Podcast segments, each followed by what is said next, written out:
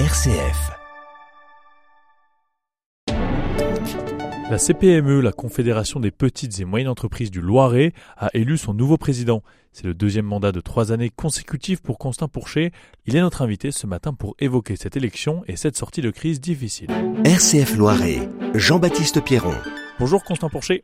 Bonjour. Alors vous avez été élu euh, la semaine dernière euh, président pour le deuxième mandat de la Confédération des, PME. Tout d'abord, euh, votre sentiment après cette, élection? Je suis heureux parce qu'on est toujours heureux de gagner une élection. Hein. On va pas euh, sur ce type d'élection pour perdre, mais euh, je dirais le travail ne s'est pas arrêté puisque dans la continuité du premier mandat, il faut maintenant continuer à travailler parce qu'il y a un contexte très difficile et notre rôle est primordial puisque c'est la défense des intérêts des entreprises patrimoniales, donc des PME et des TPE. Justement, ce rôle, vous avez commencé à en parler. Quel est l'objectif, quel est le rôle de, cette confédération? Eh bien, lorsque vous adhérez à la CPME, il faut d'abord être euh, chef d'entreprise.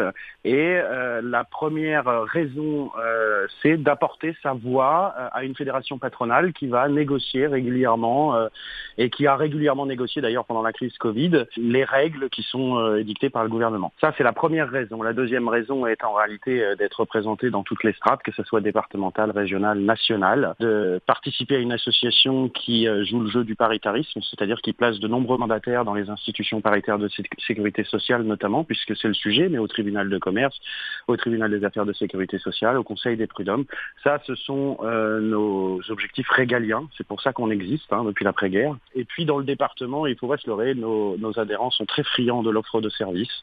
Donc il y en a un certain nombre et surtout il y a de gros événements dans l'année qui permettent à tous ces chefs de- d'entreprise de se retrouver entre pairs et d'échanger euh, sur des problématiques communes, même s'ils ne sont pas du même secteur d'activité. Justement, ces entreprises, euh, quelles sont-elles? Quelles sont les, les différentes branches qui sont représentées dans, ces- dans votre confédération? Alors, au national, il y a beaucoup plus de branches. Dans le département du Loiret, il y a quatre branches plus une. Donc, euh, les métiers de l'UMM, l'Union des industries de la métallurgie, les métiers de l'hôtellerie, le tabac, la Fédération française du bâtiment et une deuxième euh, qui a intégré, qui est le GNI, le groupement des, des hôteliers restaurateurs. Donc beaucoup d'entreprises qui ont quand même été, comme vous l'avez un peu indiqué, euh, beaucoup à toucher et affaiblies par, euh, cette crise.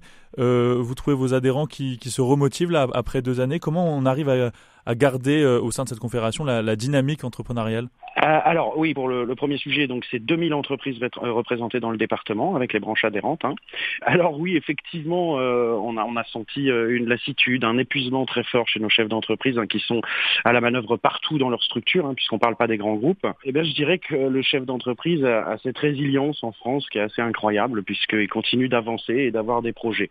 Néanmoins, il y a quand même, euh, à la suite du Covid, euh, des entreprises qui sont en difficulté, notamment avec le PGE qui se profile à rembourser. Et puis, on réattaque avec une situation qui n'est pas si évidente que ça, puisque le conflit euh, russe-Ukraine, euh, vous l'avez vu, hein, il y avait déjà un début d'inflation, ça a fortement augmenté. Les approvisionnements, c'est trop, très compliqué. L'énergie, c'est ex- extrêmement compliqué. Et puis, bah, avec cette reprise, reprise post-Covid, on se retrouve aussi avec des, des gros besoins en, en, main-d'œuvre, en ressources humaines, euh, qu'on n'a plus sur secteur.